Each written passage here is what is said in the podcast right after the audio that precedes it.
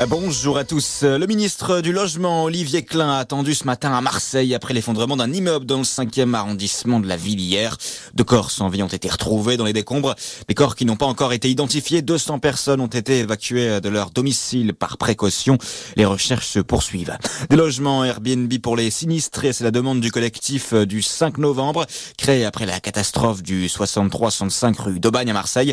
Selon le C5N, ces logements des quartiers environnants peuvent assurer un parc de relogement rapidement mobilisable à la hauteur euh, des besoins. Dans le reste de l'actualité, un mort et un blessé après une fusillade cette nuit dans le quartier Montclar d'Avignon. Un homme âgé d'une trentaine d'années a été tué à proximité d'un point de deal vers 23 heures. Un homme avait été euh, grièvement blessé par balle il y a un mois dans le même quartier.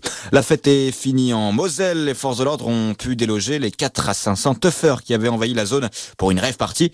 Une euh, évacuation qui s'est bien déroulée. De nombreuses infractions ont été relevé notamment pour la consommation d'alcool ou de stupéfiants. À noter qu'une trentaine de fêtards ont dû rester sur place plus longtemps. Leur état était incompatible avec la conduite d'un véhicule.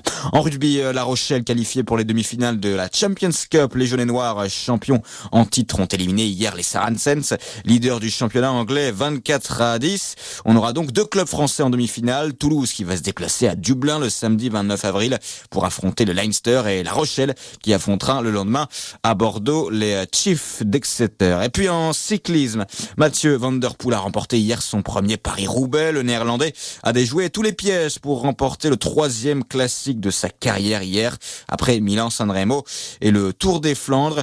Un succès en solitaire devant les Belges Jasper Philipsen et Wout van Aert, van Aert qui a été victime d'une crevaison dans les derniers secteurs pavés. Voilà pour ce point sur l'actualité. Merci de nous avoir choisi. Très bonne matinée, très bonne journée à notre écoute.